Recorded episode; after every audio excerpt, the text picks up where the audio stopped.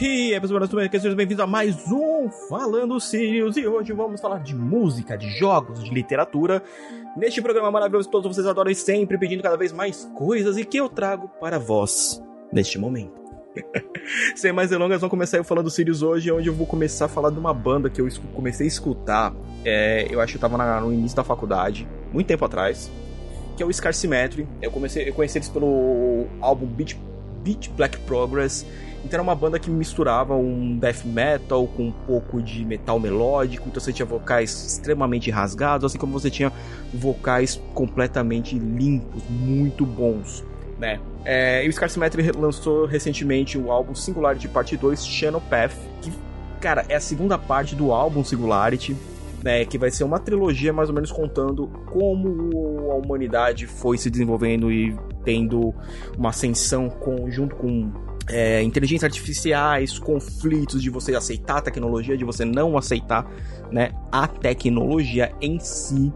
E toda essa trilogia cósmica vão ser, né, como eu falei, três CDs, só que ele começou lá em 2014. E pra gente ver, porra, quase 10 anos para poder sair, mas valeu a pena todo o conceito desse álbum, do Singular de Parte 2, ele é na parte do transhumanismo. Transhumanismo é quando a gente pega quando a humanidade está transcendendo o ser humano, você está passando a ser coisas diferentes. Existem muitos livros nessa, é, nessa parte né, do transhumanismo, então, tipo, humanos que começaram a se modificar para máquinas, para modificar os seus corpos, suas inteligências e tudo mais, né? O, o álbum, cara, é uma porrada. Eu realmente, eu gostei pra caramba desse álbum. Ele é uma porradona gostosinha. É, o Scar Symmetry, ele, ele, começou lá com um vocalista só, agora tá com dois, um fazendo cultural, outro fazendo as partes mais clean. Mas, tipo, é, teve um pessoal que achou, ah, não, ficou ruim porque o outro cara fazia tudo e esses dois não são. Não, os caras mandam muito bem. Os caras mandam bem pra um caramba. É, eu gostei muito do Channel Path. Agora eu tô curioso, né, pra escutar a parte 3, né, porque vai concluir. Eu só espero que realmente não demore quase 10 anos para sair. Beleza, que nesse meio tempo a gente teve alguns problemas, né? Tipo, tivemos a pandemia, tivemos várias coisas, mas esse álbum Xenopath me deixa, sabe, sabe, deixa aquele hum, aquele gostinho de, pô, eu quero um outro álbum, eu quero que, que venha logo a continuação para poder. Tem uma música que eu gostei pra caramba, que é aqui abre o álbum Chrononautilus. Ela já é uma porrada do que vai ser aquele álbum, né? E a Scott Quadrant, que, é, que dá em sequência ele, também é uma porradona muito gostosa de se escutar, né? Então, eu gostei muito mesmo do álbum, eu achei ele bem legal. Shinigami Records, muito obrigado por ter mandado esse álbum lindo, maravilhoso, gostosinho de escutar. E eu também vou falar de um outro que vocês me mandaram, que é o do A-Lane, We Shall Remain, que é uma banda também que muito obrigado, Shinigami Records, por ter me apresentado. Eu já tinha visto alguns clipes da, do Elaine, né, no, no YouTube e tudo mais que aparecia, mas eu nunca tinha parado para escutar. E esse álbum, We Shall Remain, com a We Shall Remain, We Are the Legion, We Are Legion, são duas porradas extremamente gostosas de se escutar, né? É, a banda ela tem essa pegada um pouquinho mais sinfônica, né? Bem, só que mais dark, bem pesadona. A vocal Madeleine, ela tem uma voz muito linda essa mulher tem uma voz muito louca, eu adorei a voz dela. Então você consegue entrar naquele mundinho, né? Então, tipo assim, por mais que o álbum esteja.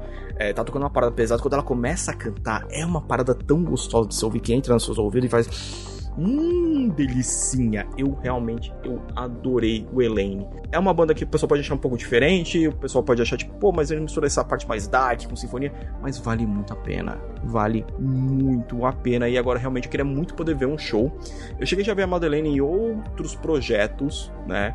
Ela participou de um clipe do Nano War of Steel, que é a Vendor Fallen, acho que esse é o nome da música, é basicamente uma música sobre Caspa, que é muito divertida. E ela tem um alcance vocal muito bom. Eu quero realmente ver mais coisas da banda, ver ela em outros projetos, quem sabe ela sendo convidada, né, para mais projetos.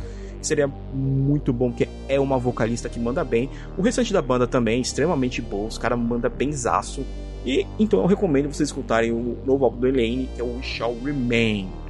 Beleza? E. Ah, eu quero escutar. O que, que eu posso escutar aqui para poder já pegar o clima do álbum? Coloca lá no YouTube We Are Legion. Você já vai pegar toda a porrada que é esse álbum gostosinho de 10 musiquitas. Beleza? Então, agora continuando em música, olha lá. Olha lá, hoje um programa especial totalmente musical. Vamos falar da biografia, né? Da biografia que é a história In the End, a história de Chester Bennington, lançado pela editora Estética Torta, que a gente tá com uma parceria com eles agora. Então, pessoal, muito obrigado por ter encaminhado este livro que deu uma remexida muito boa no coração, porque é, eu comecei a escutar Linkin Park, pô, acho que eu tinha uns 11 anos, né? Então, pô, é, foi muito tempo escutando a banda, uma banda que eu realmente gosto até hoje, né? Os primeiros álbuns, Hybrid Theory, Meteora, e depois algumas outras músicas que estão soltando são extremamente boas até o momento. Né, o Hybrid Theory e o Meteora, vocês conseguem escutar os dois álbuns seguidos, é muito bom. E era uma banda que fazia esse rock com rap, com metal, com eletrônico, e o Chester, ele tinha aquela voz extremamente rasgada, que ela conseguia ser melódica e essa parada brutal ao mesmo tempo. E nesse livro In The End, a Rosana Constantino, ela, ela fez um apanhado de várias entrevistas da banda, que ela tá remontando toda a trajetória do Chester, né? Então, desde a infância extremamente conturbada que ele teve, problemas com drogas, com abusos que ele sofreu, como isso refletiu em muitas letras, como isso também refletiu né, é, na maneira que ele se portava com as pessoas, depois que, que ele, ele virou realmente um, um adulto com o coração extremamente aberto, porque ele não queria que as pessoas também passassem pelos mesmos sofrimentos que ele passou, né? Então, o Chester ele foi uma perda extrema, extremamente tensa que a gente teve na, na área musical. A, a Rosana, ela, ela é formada em letras, né, lá na, na Itália, e como ela já trabalhou muito como revisora de revistas, de jornais, então, ela tem uma facilidade muito grande de poder pegar é, as matérias que ele participou e começar a criar as narrativas, né? E contando tudo que ele disse, tudo que ela via como fã da banda, né? Porque ela era uma fã, né? Ela é uma fã, pelo que ela fala ainda, da banda, porque ajudou muito ela a se expressar, ajudou muito ela a tirar tudo que ela tinha dentro dela preso. E quando a gente acaba escutando o Linkin Park, a gente acaba sentindo isso, tipo, aqueles gritos que o Chester dá, por mais que, tá, a gente não consegue chegar no mesmo alcance vocal dele, a gente consegue também se externar, a gente consegue gritar também, né? Então, o Linkin Park era uma banda muito boa. Chester foi uma perda extremamente grande para o mundo da música, para o ser humano no geral, porque, né, um cara muito legal, muito disponível, muito acessível, né, pro, pros fãs, então sempre carinhoso, sempre, sempre muito humano, né, que que é o que o ser humano deveria ser. Então, In The End é uma leitura muito boa para quem é fã de Linkin Park, para quem quer ver também mais sobre a vida do Chester, porque vale a pena, vale muito a pena. Eu gostei muito da leitura, pesou um pouquinho no coração, porque é uma banda que eu ainda levo muito grande, eu, eu adoro os caras ainda. É, é engraçado que a pessoa fala, pô, seria legal se eles voltassem, mas ao mesmo tempo que eu queria ver um material novo deles, ao mesmo tempo eu falo, não, deixa aí, cara. O Chester né, se foi. Não que a banda não conseguiria, eu acho que a banda conseguiria sim né, fazer mais material, mas vamos lá, tipo, seguir em frente, porque Chester já foi, vai fazer falta, ainda faz falta pra um caramba, que já tenha passado um bom tempo, né, porque ele acabou tirando a vida em 2017, e a gente tá aqui em 2023 ainda falando dele com muita saudade no coração, porque realmente o Link Park é uma banda muito da hora. Então, escute, homenageei o Chester escutando os álbuns, que vale muito a pena. E agora, pra gente poder dar essa encerradinha no Falando Ciro, sei que ficou meio pesado o clima aqui, mas eu queria falar muito desse livro que eu gostei pra um caramba. Mas vamos falar de um jogo meio besta. E vocês sabem que eu tenho esse senso de humor bem besta. E eu adoro joguinhos que têm o mesmo senso de humor que eu. Que. Ai, caraca, é difícil falar esse nome que é um na Hellbooks Dungeon Master. E onde você vai fazer uma masmorra para poder ferrar com os heróis que tenta querer passar por ela. Só que essa masmorra você vai ter que criar não só umas coisas diferentes, mas um barzinho. Você tem que juntar dinheiro afinal, você tem que ter quartos, bares, banheiros, saber manejar a taverna, você tem que ganhar dinheiros. Dinheiros, além dos perigos nas dungeons para os heróis poderem atravessar. Porque não adianta o pessoal só atravessar sua dungeon e, tipo, Pô, eles poderiam gastar essa graninha que eles têm aqui no meu barzinho. Então, o na Hellbooks é Dungeon Master, ele é a continuação né, da, da franquia The Dungeons of Nahelbook. É uma franquia muito divertida, ele tem esse senso de humor extremamente besta, então vale muito a pena conferir este joguinho.